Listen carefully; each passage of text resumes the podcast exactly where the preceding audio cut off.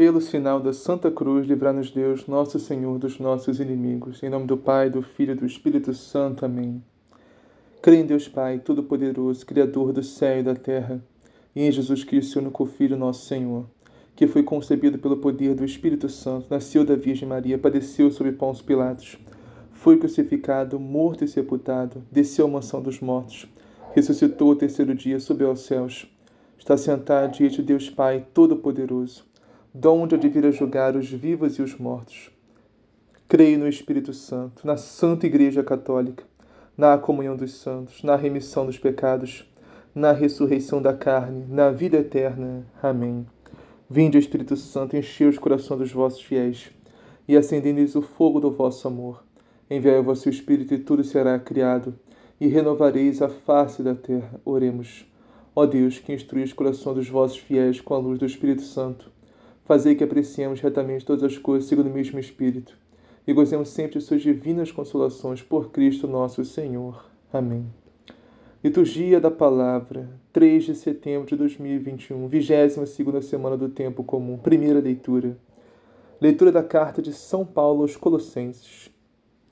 Cristo Jesus é a imagem do Deus invisível, o primogênito de toda a criação, por, pois por causa dele foram criadas todas as coisas no céu e na terra, as visíveis e as invisíveis, tronos e dominações, soberanias e poderes.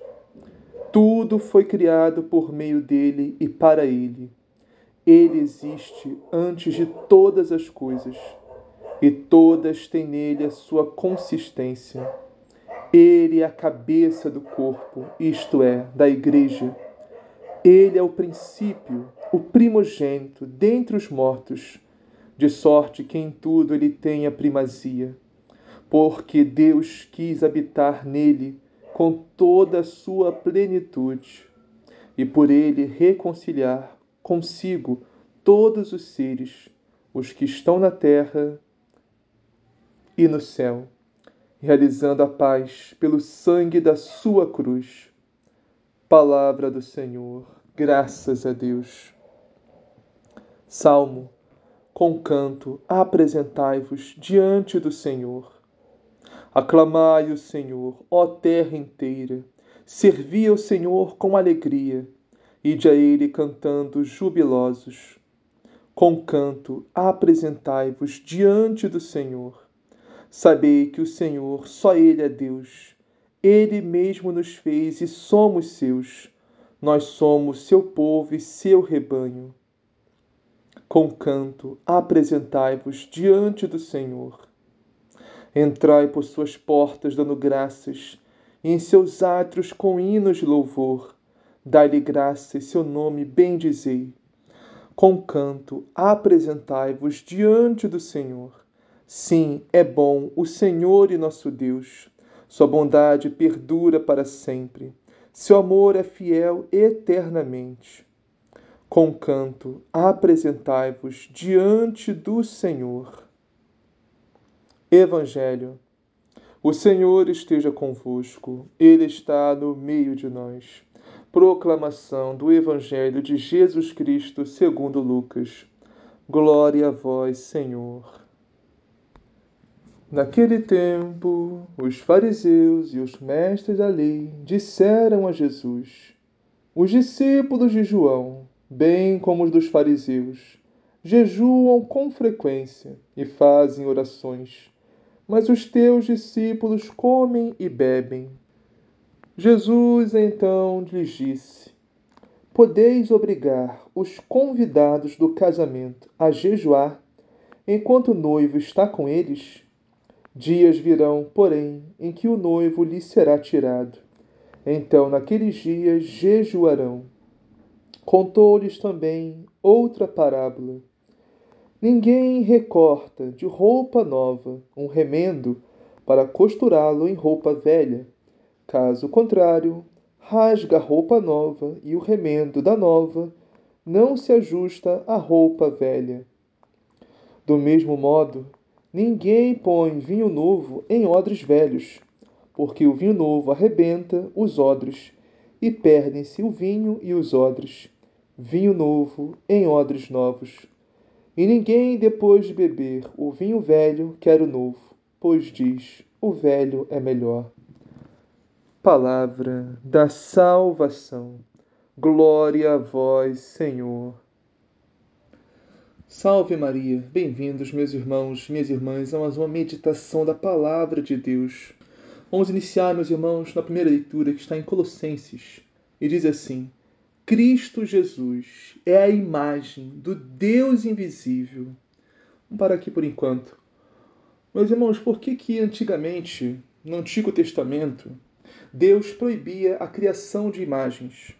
Como nossos irmãos protestantes evangélicos gostam de nos recordar com frequência, né? Lá em Êxodo capítulo 20, Deus disse: Não criarás imagem, não se prostrará diante da imagem. Usam bastante esse versículo para nos acusar de idolatria. Primeiro, meus irmãos, que Deus não proibiu a criação de imagens. Como Ele próprio mandou criar imagens. Lá em três capítulos à frente de Êxodo 20, no 23, se não me engano, Deus mandou criar a Arca da Aliança, com a imagem de dois querubins em cada ponta, dois, an dois anjos. Então Deus não é contra a criação de imagens, Deus é contra a criação de ídolos, que são imagens de falsos deuses que foram muito criados no Antigo Testamento. Portanto, meus irmãos, toda imagem que era criada antigamente, que fosse dissera que, que era Deus, que às vezes criava imagem e dizia que era Deus, isso é idolatria. Porque Deus não tinha se revelado ainda. Então, eles estão com a visão do Antigo Testamento ainda. Né? Mas hoje, meus irmãos, no Novo Testamento, Jesus se revelou. E Jesus é a imagem do Deus invisível. Por exemplo, a imagem de, a imagem de Jesus crucificado. Né? Nós sabemos que essa imagem não é Deus. A imagem não é Deus, mas a, a imagem faz referência a Deus. É a imagem de Deus que se fez carne. A imagem não é Deus, mas é a imagem de Deus. Nós olhamos para a imagem de Jesus crucificado e lembramos que Deus se fez carne e que Deus morreu na cruz pelos nossos pecados. Portanto, essa imagem nos leva a Deus, meus irmãos, nos leva a pensar em Deus, a refletir, a meditar sobre a sua paixão. E a mesma coisa as imagens de Nossa Senhora, as imagens dos santos e santas de Deus nesse mais de dois milhões de igreja católica. São imagens que nos fazem referência, meus irmãos. São santas imagens que devem sim ser reverenciadas, devem sim ser veneradas, porque são imagens que nos levam para perto de Deus. Não são imagens de ídolos, não são falsos deuses, como nossos irmãos protestantes e evangélicos acreditam. Nós não adoramos imagens. Nós achamos que as imagens são deuses. São simplesmente imagens que nos fazem memória de Deus. E o próprio Deus quis, quis revelar a sua imagem a nós através de Jesus Cristo, que é a imagem do Deus invisível. Se Deus quis revelar sua imagem a nós, quem somos nós para condenar as imagens? Mas não basta, meus irmãos, simplesmente termos a imagem né, de Jesus crucificado e não pararmos para meditar a sua paixão. Nada adianta. Nada adianta, meus irmãos, temos a imagem de Nossa Senhora e não pararmos para meditar as dores de Nossa Senhora tudo que Nossa Senhora sofreu aqui na Terra. Termos imagens e imagens né, santas, de santos e santas, mas não conhecermos a vida dos santos, não conhecermos o que se passou, como o santo sofreu também. Não meditarmos a vida dos santos, mesmo, das imagens que temos, de nada adianta. Senão vira uma superstição. Você tem uma imagem, caso não sabe nem a vida do santo, sabe nem o que aconteceu. Tem a imagem de Jesus, mas não medita a paixão dele. E, meus irmãos, também não temos medo de orar diante da imagem. Isso, meus irmãos, Deus quer isso. Jesus quer isso. A igreja incentiva isso. Quer que nós oremos, que nós peçamos, que nós honremos, meus irmãos, os seus servos e servas que mais amaram, o amaram aqui na terra, que são os santos e santas de Deus. Isso não tem nada a ver com idolatria, está longe disso. Isso é uma visão protestante evangélica de nossos irmãos que infelizmente não têm o discernimento do Espírito Santo para compreender as Sagradas Escrituras. Por isso distorcem muitas coisas. Só tenhamos a consciência, meus irmãos, que quando recebermos o milagre, que nós oramos diante da imagem de Nossa Senhora ou de algum santo, a gente tenha o discernimento, a ciência, que foi Jesus que fez esse milagre. Né? O santo intercedeu, Nossa Senhora intercedeu, óbvio, mas Jesus que fez o milagre. Continuando agora, pois por causa dele foram criadas todas as coisas no céu e na terra, as visíveis e as invisíveis, tronos e dominações, soberanias e poderes. Ou seja, meus irmãos, por Jesus Cristo foram criadas todas as coisas, no céu e na terra, visíveis ou invisíveis. Tudo foi criado, tudo no universo foi criado por Cristo, com Cristo e em Cristo. Porque Jesus é a palavra de Deus, a palavra viva de Deus, o Verbo de Deus, o Filho eterno de Deus. E como vimos na Sagrada Escritura, mesmo em Gênesis, tudo foi criado pela palavra de Deus. Deus disse: faça-se e ouve. E Jesus é essa palavra que criou tudo. E aqui, meus irmãos, quando diz que Deus criou tudo por meio de Jesus, o céu e a terra, a gente leva à compreensão que pode ser apenas este céu que está sobre a nossa cabeça e essa terra que nós vemos. Mas a terra sim é essa, mas o céu não é só esse céu que a gente vê, que a gente vê céu azul, bonito, não. É o reino dos céus. Porque aqui São Paulo, São Paulo estamos falando de coisas visíveis e invisíveis, ou seja, na terra estão as coisas visíveis, no céu estão as invisíveis. São Paulo dá um breve exemplo aqui: tronos, dominações, ou seja, anjos, são invisíveis, são espíritos, seres celestiais, que não são visíveis aos olhos humanos, a não ser que eles se materializem, mas no geral são invisíveis. Soberanias e poderes, tudo, meus irmãos, foi criado por Jesus, com Jesus, em Jesus. E nada foi criado sem ele. Temos que entender, meus irmãos, que as coisas invisíveis valem muito mais do que, do que as visíveis. Pois o que é invisível é eterno, meus irmãos. Mas o que é visível é passageiro, é efêmero. Um dia vai acabar. E o que são as coisas visíveis? Ou seja, esta terra, este mundo, as coisas desse mundo, o dinheiro, por exemplo, as vanglórias, os poderes, os prazeres deste mundo. Tudo isso é visível. Podemos ver com nossos olhos tudo isso. E tudo isso, meus irmãos, não vale nada comparado com as coisas invisíveis, que é Deus começando, o reino dos céus, os santos, os anjos, a graça de Deus, meus irmãos. As virtudes, o amor, os dons do Espírito Santo. Tudo isso são coisas que não vemos com nossos olhos, são invisíveis. Como diz Jesus no Evangelho, podemos ouvir os ruídos do Espírito Santo, não sabemos para onde vai, de onde veio nem para onde vai. É invisível. E tudo isso, meus irmãos, vale muito mais do que todo ouro, toda prata, todos os prazeres deste mundo, glórias, to todas as vanglórias, tudo isso não vale nada comparado, meus irmãos, com as coisas invisíveis, principalmente com Deus, com a sua graça, em viver unido a Cristo. Eu devia ter aberto um parêntese para falar a respeito desse, desse assunto, de coisas visíveis e invisíveis, porque, porque não reflete muito bem exatamente a, a leitura de hoje. Então vamos fechar parênteses, voltando agora para a leitura. Porque aqui, aqui né, tá falando das coisas visíveis, no caso, é a terra mesmo, o mundo, né? Esse mundo maravilhoso que Deus criou. Não um mundo de pecados, né? Que eu entrei aqui agora para meditarmos.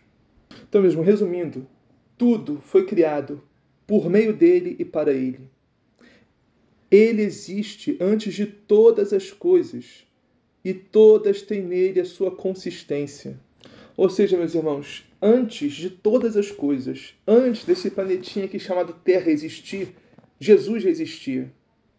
Antes do universo ser criado, Jesus já existia. Aproximadamente 3,7 bilhões de anos atrás. Então, meus irmãos, Jesus, ele não foi criado, né? ele não passou a existir há dois mil anos atrás, quando nasceu da Virgem Maria. Jesus não passou a existir ali naquele momento. Jesus já existia muito, muito, muito tempo atrás. Jesus ele foi gerado, ele não foi criado. Ele é o Filho eterno de Deus que sempre existiu junto a Deus e ao Espírito Santo, a Santíssima Trindade, desde antes da criação do universo. Mas ele existia na eternidade. Mas então, assumindo a nossa humanidade, ele passou a existir também no tempo, na história da humanidade. Assumiu a nossa humanidade, a nossa carne e viveu no meio de nós durante 33 anos. Depois morreu na cruz pela nossa salvação, ressuscitou ao terceiro dia e subiu ao céu de novo, está na eternidade, voltou para o Pai e o Espírito Santo. E todas as coisas têm nele a sua consistência, ou seja, tudo consiste em Jesus e nada existe sem ele. Ou seja, Jesus sustenta o universo inteiro, meus irmãos. Jesus nos sustenta. Porque Ele é Deus e sem Deus ninguém existiria. Sem Deus, o universo colapsaria, implodiria, explodiria tudo, acabaria tudo. É Deus que sustenta o universo, é Deus que nos sustenta a nossa vida. Sem Deus, meus irmãos, nós estaremos perdidos, totalmente destruídos, condenados, aniquilados. Isso só não acontece por nós, por graça, amor, misericórdia de Deus que nos sustenta. Ele é a cabeça do corpo, isto é, da igreja. Ou seja, meus irmãos, nós somos o corpo místico de Cristo, a igreja católica, apostólica, romana. E Jesus Cristo é a cabeça da igreja.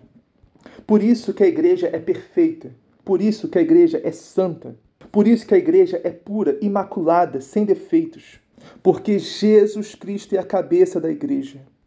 Por isso temos, meus irmãos, também a infabilidade papal. Significa que o Papa não pode errar quando se diz respeito à fé, à doutrina, ao ensinamento de Cristo. E também quando os concílios né, do, do magistério, os, os bispos se reúnem em assembleia, em reunião, em concílios para deliberar sobre assuntos da igreja. Ali também não pode haver erro, porque Jesus nos garante isso através do seu Espírito Santo que ilumina o Santo Padre o Papa e o magistério da Igreja. Ou seja, quando o Papa proclama um dogma, um ensinamento da Igreja, os concílios se reúnem para deliberar sobre assuntos da Igreja e proclamar também o ensinamento que vem dos céus. Ali não há erro, meus irmãos. Podemos confiar, porque é o Espírito Santo de Deus que ilumina. É Jesus a cabeça que dá as ordens e dá o ensinamento, através do Papa e do magistério da Igreja. Continuando, ele é o princípio, o primogênito de, dentre os mortos. Ou seja, Jesus é o princípio. Jesus estava lá no princípio da criação do mundo, em Gênesis, no início do universo. Jesus é o princípio, é o meio e o fim, é o Alfa e o Ômega. Jesus, meus irmãos, é o passado, o presente e o futuro. Jesus é o Deus que é, o Deus que era e o Deus que virá. Jesus é o primogênito dentre os mortos, ou seja, o primogênito de toda criatura, o primogênito da criação, o Deus eterno, Deus de Deus, luz da luz, o Filho eterno de Deus, se fez carne, assumiu a nossa humanidade e morreu por nós numa cruz. Deus morreu, meus irmãos, e ressuscitou ao terceiro dia. Isso que significa o primogênito dentre os mortos. De sorte que ele tem em tudo a primazia, ou seja, Jesus foi o primeiro a ressuscitar, o primeiro a morrer e ressuscitar. A Virgem Maria Santíssima foi a segunda. E só Deus sabe quem será o terceiro. Porque só na vinda definitiva de Jesus agora, na parousia, que vai haver a ressurreição dos mortos porque Deus quis habitar nele com toda a sua plenitude. Ou seja, meus irmãos, em Jesus Cristo, nós estamos em Cristo, estamos vivendo a graça de Deus, temos toda a plenitude de Deus dentro de nós. A plenitude de Deus habita e nós estamos em Cristo. E só os plenos de Deus se salvarão, meus irmãos. Só quem estiver cheio de Deus, pleno de Deus, ou seja, em estado de graça, vivendo em estado de graça, momento da morte. Porque Jesus é a plenitude de Deus e só estamos em Cristo, estamos em Deus. E por ele reconciliar consigo todos os seres, os que estão na terra e no céu, realizando a paz pelo sangue da sua cruz. Olha que lindo esse último versículo. Vamos começar com reconciliando consigo mesmo todos os seres, na terra e no céu. Ou seja, meus irmãos, antigamente, antes de Jesus Cristo, o céu era inimigo da terra. Ou melhor, a terra era inimigo do céu. Nós éramos inimigos de Deus. O céu e a terra estavam em desunião, desacordo. Resumindo, os anjos de Deus, os anjos no céu, serviam a Deus e nós aqui na terra servíamos ao diabo. Essa era a situação antigamente. Mas em Jesus Cristo tudo muda, meus irmãos. Jesus expulsa Satanás, pisa a cabeça da serpente no alto da cruz, morrendo por nós, lavando o nosso pecado, nos fazendo sermos filhos adotivos de Deus. Institui a sua santa igreja católica apostólica romana e na sua igreja reúne a terra e o céu, meus irmãos. une a todos, todos somos unidos através de Jesus Cristo. Agora, nós também podemos servir a Deus igual aos anjos. Não tão igual assim, mas vocês entenderam, né? E lembrando, meus irmãos, que a igreja de Cristo é dividida em três partes, né? Que são uma só. É uma só igreja, mas em três partes. Ou seja, a igreja militante, que somos nós aqui na terra, a igreja triunfante, que é o céu, os santos e santas de Deus, os anjos, a igreja triunfante, e também a igreja padecente que está no purgatório. E essas três igrejas são uma só, meus irmãos, que é o corpo místico de Cristo. E Jesus é a cabeça dessa igreja. Isso tudo, meus irmãos, teve um preço altíssimo, caríssimo, que é o preciosíssimo sangue de Jesus derramado na cruz. O sangue de Deus foi derramado pela nossa salvação para nos lavar dos nossos pecados, iniquidades e transgressões e nos tornar filhos adotivos de Deus, realizando a paz pelo sangue da sua cruz. Ou seja, as suas chagas, as suas santíssimas chagas, o seu preciosíssimo sangue nos dão a paz, meus irmãos. Nos colocam em paz com Deus, pagam a nossa dívida. Nós que antes éramos inimigos, agora somos filhos adotivos e amados de Deus. Por Jesus Cristo. Por Cristo, com Cristo e em Cristo. A vós, Deus Pai Todo-Poderoso, na unidade do Espírito Santo, toda honra e toda glória, agora e para sempre. Amém. É o que rezamos toda a missa. Somente está um pouco o salmo de hoje, que é o salmo 99, diz assim: Com canto apresentai-vos diante do Senhor. Meus irmãos, como é, como é importante nós cantarmos hinos de louvor, de adoração a Deus. Para isso, meus irmãos, a Santa Igreja de Cristo tem a liturgia das horas que são salmos que são cantados a Deus a cada hora. Começando na aurora, antes do amanhecer, rezamos as laudes. Depois, a hora terceira, às nove horas, rezamos também mais salmos. Depois, a hora sexta, ao meio-dia, rezamos mais salmos, cantamos salmos a Deus. Cantar ou rezar é a mesma coisa, mas cantar é muito melhor, meus irmãos. Na minha opinião. Porque quem dizem né, que quem reza, quem, quem canta reza duas vezes. Depois, a hora nona, às 15 horas da tarde, hora, hora da, da morte de nosso Senhor Jesus Cristo. Às 12 horas, a hora da crucificação. Às 9 horas, a hora que Jesus subiu ao Calvário. Depois rezamos as vésperas, aproximadamente umas 5 e meia da tarde, 5 horas, por aí. Antes do anoitecer, rezamos as vésperas. E por fim, rezamos as completas, né? antes de dormirmos. Essa é a liturgia das horas, meus irmãos, e é tão bom nós cantarmos, louvarmos, cantarmos hinos de louvor ao Deus Altíssimo, como é bom, meus irmãos. Anunciar de manhã vossa verdade e o vosso amor fiel a noite inteira.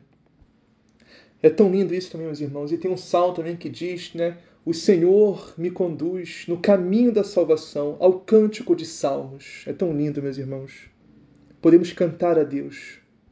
O salmo de hoje diz: vamos dar uma pincelada rápida nesse salmo, que diz assim: Aclamai o Senhor, ó terra inteira, servi ao Senhor com alegria. Ide a Ele cantando jubilosos, meus irmãos, servir ao Senhor não é um peso, não é um tormento, não é uma pura e simplesmente obrigação. Servir ao Senhor é uma alegria, meus irmãos. Servir ao Senhor é um prazer. E só quem serve sabe essa alegria que é servir a Deus. Por isso, cantemos hinos de louvor a Deus por podermos servi-lo. Como diz São Bernardo de Claraval, Deus quer ser amado, Deus quer ser servido, porque Ele sabe que serão felizes aqueles que o amarem e servirem. Sabei que o Senhor, só Ele é Deus. Ele mesmo nos fez e somos seus somos seu povo e seu rebanho. Meus irmãos, só temos um Deus que foi manifestado em nosso Senhor Jesus Cristo, esse Deus que é uno e trino, a Santíssima Trindade, o Pai, Filho e Espírito Santo. Esse é o nosso único Deus, o único Deus, o verdadeiro e único Deus. Como diz em Isaías 45, não existe Deus fora de mim. Povos todos, de todas as nações, culturas, línguas, religiões, voltai-vos para mim e sereis salvos. Ou seja, se convertam ao catolicismo porque nós somos o seu povo e o seu rebanho, ou seja, a Igreja Católica Apostólica Romana é o povo de Deus, é o rebanho do Senhor. Entrai por suas portas dando graças, e em seus atos com hinos de louvor, dá-lhe graças, seu nome bendizei. Entrar, meus irmãos, nos atos da casa do Senhor dando graças, ou seja, na Santa Missa, na igreja, nossa comunidade, paróquia. Ir para a casa do Senhor, meus irmãos, no mínimo aos domingos, no mínimo, é preceito, é mandamento, é lei de Deus. E quem não vive isso não é católico. Quem não vai à missa todos os domingos não é católico. E se diz que está se enganando. E temos que entrar, meus irmãos, na casa do Senhor dando graças, cantando hinos de louvor a Deus, bendizendo o nome do Senhor. Como diz o Salmo, bendito seja em nome do Senhor aquele que em seus atos vai entrando. Ou seja, meus irmãos, só por irmos na casa de Deus no domingo, participar da Santa Missa, isso já é uma bênção incalculável. Sim, é bom o Senhor e nosso Deus. Sua bondade perdura para sempre. Seu amor é fiel eternamente. Meus irmãos, Deus é bom. Hoje e sempre, ontem, hoje, amanhã, sempre será bom. Em Deus não existe maldade. E Deus não faz mal a ninguém. Temos que entender isso, meus irmãos. Entender realmente que Deus é bom e dele só vem bondade. E Deus quer o nosso bem. Deus quer que nós também sejamos bons. E para isso temos que estar nele, temos que viver em Cristo, com Cristo em Cristo, viver para Cristo, viver em estado de graça. Deus nunca vai deixar de ser bom, meus irmãos. Sua bondade perdura para sempre. E seu amor é sempre fiel, hoje, sempre, eternamente. Como diz a palavra de Deus também, se nós somos infiéis, Deus permanece fiel, pois não pode negar-se a si mesmo. Deus é fidelidade. Nós temos que tomar vergonha na cara e voltar para Ele. Nós temos que tomar vergonha na cara e abandonar o pecado uma vez por todas. E se já fazemos isso, glória a Deus. Mas também temos que tomar vergonha na cara e achar que só obedecer os mandamentos basta. Temos que sair dessa vida medíocre e avançar no caminho da santidade. Porque essa é a vontade de Deus, meus irmãos. Deus quer que sejamos santos e grandes santos. Porque Ele sabe que aqueles que buscarem santidade, aqueles que forem santos, serão felizes. O que é ser santo? Ser santo, meus irmãos, é nós nos configurarmos a Cristo. Ser santos é nós amarmos a Deus acima de tudo e de todos e colocar Deus em prioridade na nossa vida e crescer no amor a Deus sempre mais, cada vez mais, cada dia mais e transbordarmos do amor de Deus, meus irmãos, por onde passarmos. Sim, estamos muito longe disso ainda, mas não podemos desanimar. Só temos que abrir o coração, meus irmãos, e confiar na graça de Deus porque é Deus que fará tudo em nós e através de nós. Só temos que dar espaço para Ele. Como diz Jesus, eis que estou à porta, eis que estou à porta e bato. Se alguém abrir, eu entrarei e cearemos juntos, eu com ele e ele comigo. Jesus está à porta do nosso coração batendo, meus irmãos. Cabe a nós abrir a porta para ele entrar e transformar a nossa vida. Vamos agora meditar o evangelho de hoje que está em Lucas. E começa assim: Naquele tempo, os fariseus e os mestres da lei disseram a Jesus: os discípulos de João e também os discípulos fariseus jejuam com frequência e fazem orações, mas os teus discípulos comem e bebem. Antes de iniciarmos, meus irmãos, a meditação desse evangelho, quero chamar a atenção de vocês brevemente para algo muito importante, que é o jejum. Como é essencial que nós façamos jejuns, meus irmãos no mínimo, toda sexta-feira. Pois é muito importante, meus irmãos, fazermos estas pequenas penitências e mortificações para crescermos no amor a Deus. Eu sei que quando a gente ouve, geralmente, né, a gente não está acostumado a fazer isso, a gente ouve a respeito de jejum, de penitência, mortificação, a gente automaticamente já associa a algo, um sofrimento, algo a dor, né? Algo que vai nos fazer mal. Mas isto é uma mentira, meus irmãos. É uma grande mentira. Porque fazer penitência, mortificações e jejuns só nos faz bem. Pois nos afastam cada vez mais do mundo e nos aproximam cada vez mais de Deus. O problema é quando a gente está muito carnal ainda, muito apegado ao mundo, né, as coisas do mundo, a nossa própria carne, a gente não percebe isso, a gente não entende isso. A gente não entende a preciosidade, meus irmãos, a maravilha que é fazer penitências, jejuns e mortificações. Nos esvaziar da nossa natureza humana para nos encher da natureza divina de Cristo. Nos esvaziar das coisas do mundo para nos encher de Deus, meus irmãos. É isso que acontece quando fazemos jejuns, penitências e mortificações. E Jesus, em momento algum, condena isso. Muito pelo contrário, ele incentiva. como vemos nesse evangelho. Então, os fariseus, os mestres da lei, né, os discípulos de João, sabiam disso. Por isso faziam jejum com frequência, junto com a oração. Né? Porque só o jejum sem oração não funciona, não dá certo.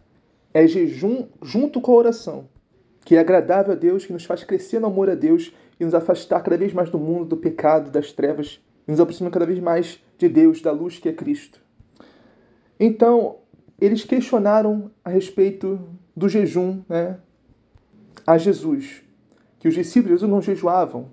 Em vez disso, eles comem e bebem. Não que seja um pecado comer e beber, meus irmãos. Mas a questão é: devemos viver neste mundo assim como São Paulo nos fala nas suas cartas. Ou seja, come, beba, viva esta, esta vida, né? E goze deste mundo como se não estivesse gozando deste mundo. Ou seja, não se apegue a nada. Não se apegue nem mesmo à comida e bebida que você come e você bebe. Não se apegue a nada e a ninguém. Só se apegue a Deus. Só se apegue a Jesus. Só se apegue às coisas de Deus. Só se apegue às coisas do céu. Ou seja, Nossa Senhora, os anjos e santos e santas de Deus. Mas, né, a palavra de Deus, a Bíblia, as Sagradas Escrituras, o Evangelho de Jesus Cristo, a doutrina de Jesus Cristo, o ensinamento da igreja. Se apegue ao jejum, à penitência, à mortificação, à oração, à caridade. Se apegue ao que nos leva a Deus, meus irmãos. Vamos nos apegar a que nos aproxima de Deus. Portanto, se apegar a comida e bebida não é uma boa ideia, porque isso é coisa da carne. Isso são coisas do mundo, né? O mundo que está comendo, bebendo e se, se divertindo, e gozando deste mundo como se Deus não existisse, como não existisse céu, não existisse eternidade, como se só existisse isso aqui. Entende? Nós temos que viver muito mais pela, pelas coisas do espírito do que pelas coisas da carne. Portanto, comer e beber não é pecado, óbvio que não, temos que comer e beber, temos que nos alimentar bem para sobreviver, óbvio, mas não podemos nos apegar a isso.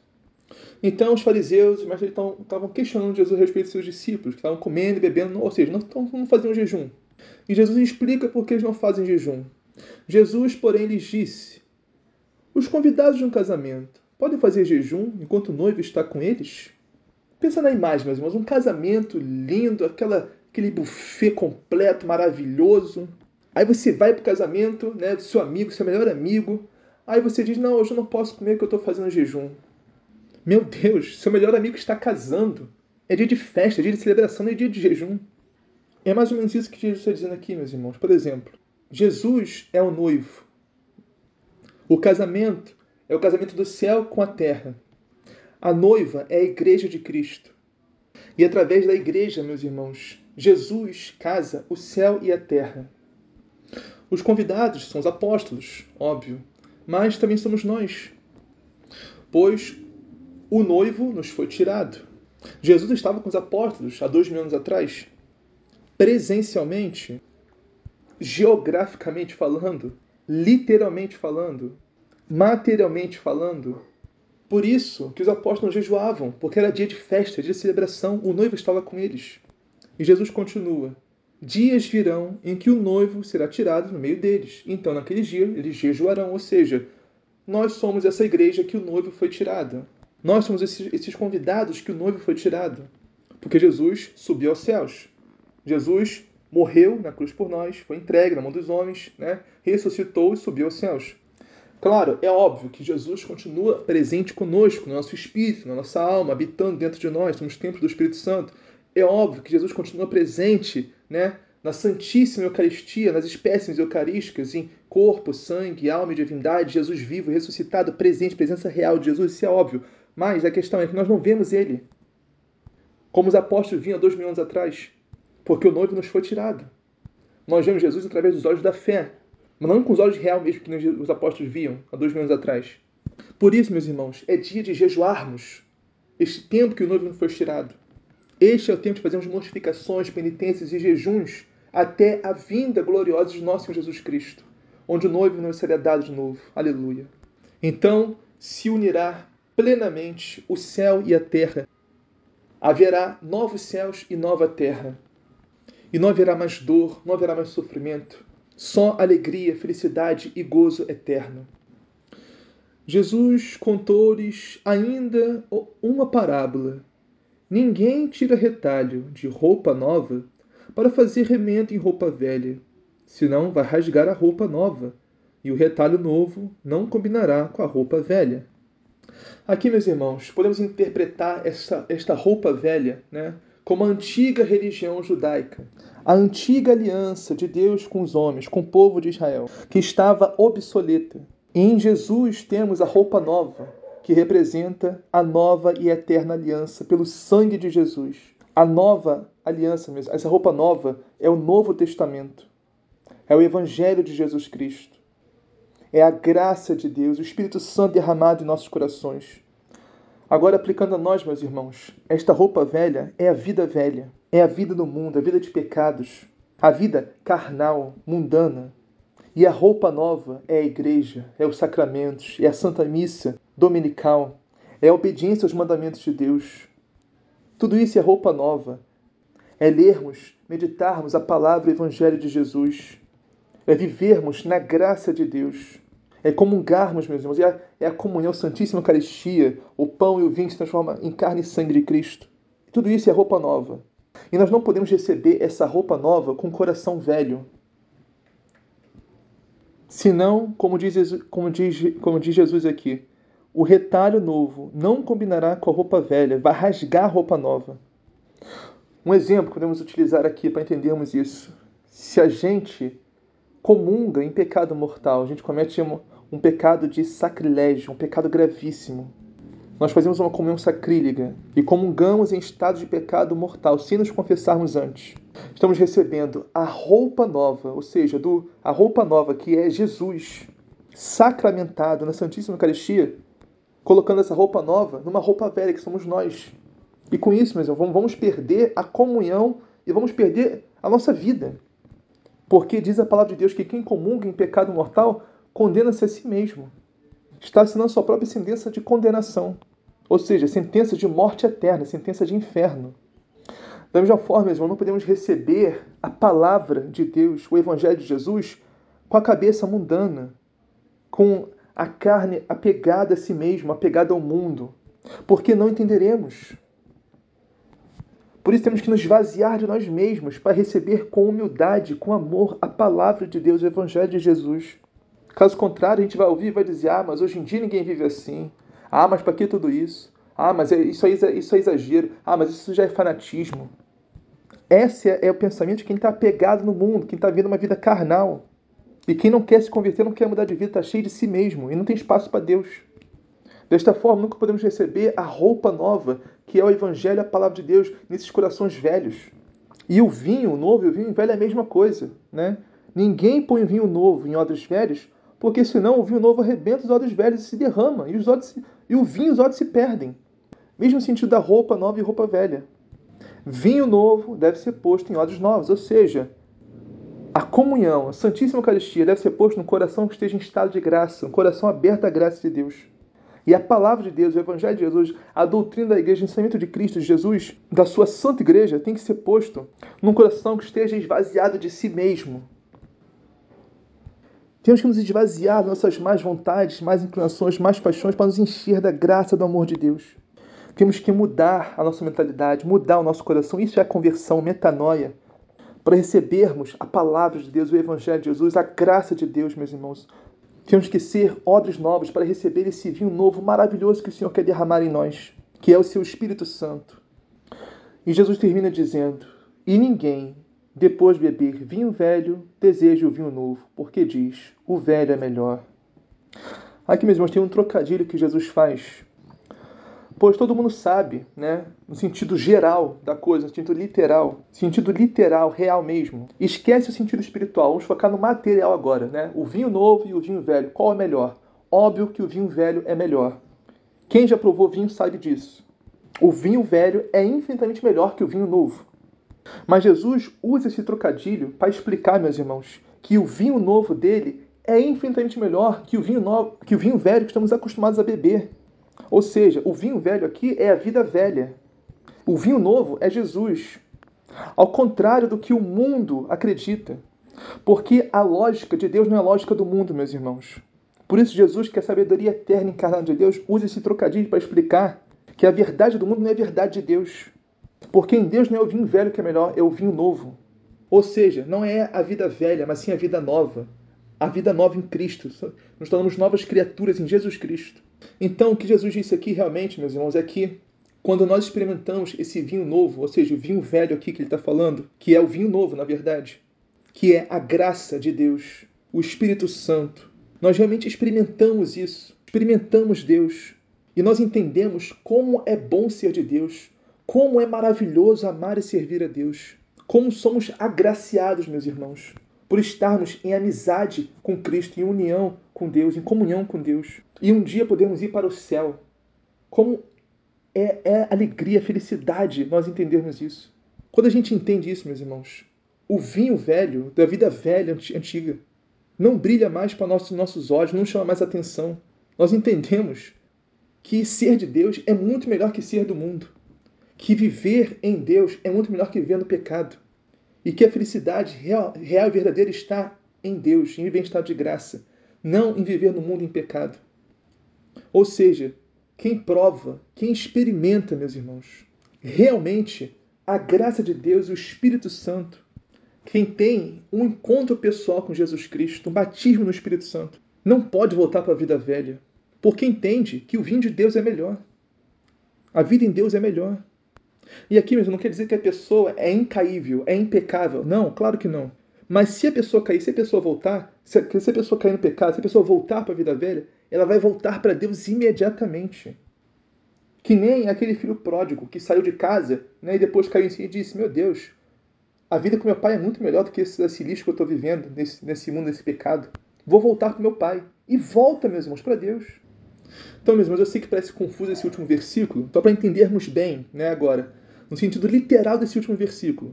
O vinho velho é Jesus, é a graça de Deus. É vivermos em comunhão com Deus unido a Cristo, em estado de graça. E o vinho novo é, é o mundo no pecado, é, é o mundo, é, é a vida no pecado, viver no mundo, longe de Deus, da sua graça. Então Jesus disse: E ninguém, depois de beber o vinho velho, ou seja, a graça de Deus, deseja o vinho novo, ou seja, a vida velha no pecado, porque diz: o velho é melhor, ou seja, Deus é melhor. Viver em Deus é melhor. Aqui Jesus fez um trocadilho aqui que confunde mesmo, mas espero que a gente tenha entendido. Portanto, meus irmãos, sejamos de Cristo, vivamos na graça, vamos ser felizes. Assim seja. Amém. Pai nosso que estás no céu, santificado seja o vosso nome, venha a nós o vosso reino. Seja feita a vossa vontade, assim na terra como no céu. O pão nosso de cada dia nos dá hoje, perdoai as nossas ofensas. Assim como nós perdoamos a quem nos tem ofendido, não os deixeis cair em tentação, mas livrai-nos do mal. Amém. Ave Maria, cheia de graça, Senhor é convosco, bendito sois vós entre as mulheres, bendito é o fruto do vosso ventre, Jesus. Santa Maria, Mãe de Deus, rogai por nós, pecadores, agora e na hora de nossa morte. Amém. Glória ao Pai, ao Filho e ao Espírito Santo, assim como era no princípio, agora e sempre, por todos os séculos dos séculos. Amém.